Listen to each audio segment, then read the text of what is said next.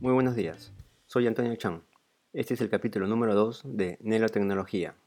Hoy hablaremos de las mascarillas, qué son, para qué sirven, los tipos de mascarillas, etc. Comencemos.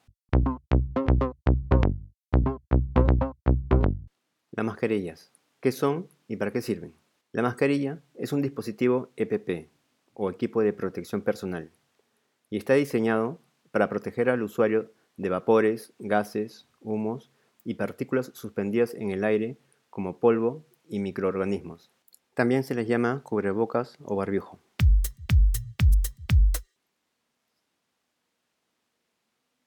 Hay varios tipos de mascarillas. Está la mascarilla quirúrgica. Es un tipo de mascarilla utilizada por el personal médico para contener bacterias que provienen de la nariz y boca. También es utilizada por cualquier persona en espacios públicos cuando hay brotes de enfermedades que se transmiten por vía respiratoria o en ambientes cerrados que pueden estar contaminados. Respiradores faciales. De estos hablaré más adelante con más detalle. Mascarilla higiénica. Debido a la gran demanda de mascarillas a nivel mundial, hay una escasez generalizada de mascarillas, pero hay empresas que están confeccionando mascarillas de tela, las cuales se denominan mascarillas higiénicas. Estas mascarillas están confeccionadas de un tipo de tela antifluido para evitar contagiar y ser contagiado. Los respiradores faciales están sujetos a varios estándares de regulación en todo el mundo. Estos estándares especifican ciertas propiedades físicas requeridas. Cada certificación tiene un nivel de eficacia distinto. Por ejemplo, en Estados Unidos se utiliza la N95 con un 95% de eficacia. En Europa se utiliza la FFP2 con un 94% de eficacia. En China se usa la KN95 con un 95% de eficacia. En Australia y Nueva Zelanda, la P2 con un 94% de eficacia. En Corea se utiliza la Corea primera clase con 94% de eficacia. Y en Japón, la DS con un 95% de eficacia.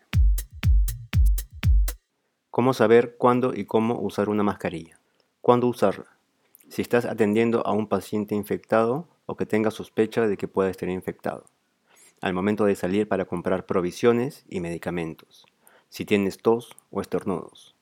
Y no te olvides siempre combinar el uso de una mascarilla con un buen lavado de manos. ¿Cómo usar la mascarilla? Siempre antes de ponerse la mascarilla hay que lavarse las manos. La mascarilla debe cubrir la nariz y la boca. Evitar tocar la parte frontal de la mascarilla. Si la mascarilla se humedece, cambiarla. Al momento de quitarte la mascarilla, hay que hacerlo desde atrás y no tocar la parte frontal. Desechar la mascarilla y lavarse las manos. Sobre el punto, cubrir nariz y boca. Les puedo contar que he visto en la calle muchas personas que llevaban la mascarilla solo cubriéndose la boca y con la nariz al aire. Otras con la mascarilla en el mentón, un poco más y la tenían como corbata. También vi uno que lo llevaba en la frente. Una vez me crucé con una persona en la calle que llevaba una mascarilla N95, pero sujetaba toda la parte frontal con la mano y los elásticos colgando por los costados. Si le van a llevar así, mejor ni la usen. Modificaciones de las mascarillas. Las mascarillas son equipos de protección personal, EPP, están diseñadas para protegerte de ambientes que puedan estar contaminados. Si les haces alguna modificación, estás dañando su estructura y perderá la capacidad de protección. Tampoco hagas dibujos sobre ellas o las pintes, porque no solo podrían perder su capacidad de protegerte, estarías obstruyendo el paso del aire y sería perjudicial para tu salud.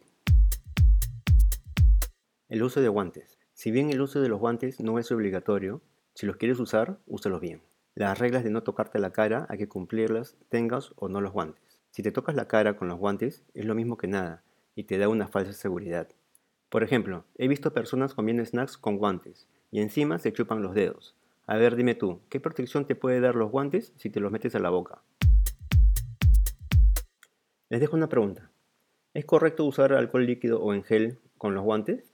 Desde mi punto de vista, está además el uso del alcohol en cualquiera de sus presentaciones sobre los guantes pero como no soy médico y no encontré información respecto a ese tema, les dejo tarea para la casa. Y para terminar, la verdad de las noticias falsas o fake news. En las redes sociales circula un montón de información falsa, como por ejemplo, el 5G es peligroso, el 5G propaga el coronavirus. Creo que ya saben que todo eso es falso. Si todavía tienes dudas sobre eso, te invito a que escuches el episodio 74 de Metadata de Jesús Vélez. Ahí habla sobre el 5G y el coronavirus con el doctor Elmer Huerta. Hay otro viral que está circulando que dice que nos están activando el 5G en las computadoras sin que nos demos cuenta. Dice que si tenemos la carpeta System32 ya te instalaron el 5G y hay que borrarlo. Mucho ojo con eso. Esa carpeta es la base del sistema operativo Windows. Si borras esa carpeta, dañarás el Windows y para repararlo se tendría que formatear el disco duro y hacer una instalación nueva. Y sobre tener 5G en una PC con solo actualizar un software, eso no es posible. Para tal caso, tendrías que instalar un modem específico para 5G y antenas adaptadas para esa tecnología. Cada vez que te manden una noticia alarmante, investiga, busca la fuente o consulta con un experto en ese tema. Y tampoco difundas información falsa. No creas todo lo que veas en las redes sociales. Eso es todo por hoy. Si te gustó este podcast, ayuda a otros a encontrarlo, calificándolo en tu aplicación de podcast favorito. Si utilizas la app Anchor para escuchar tus podcasts, puedes dejarme un comentario o un mensaje de audio. También me pueden encontrar en Twitter como arroba neurotecnología. Nos vemos en el próximo capítulo. No te olvides de suscribirte para que no te pierdas ni un capítulo de este canal. También quisiera dar un agradecimiento a Paula Cambiotti por el diseño de la portada de este canal. Soy Antonio Chan y gracias por escuchar Neurotecnología. Chao.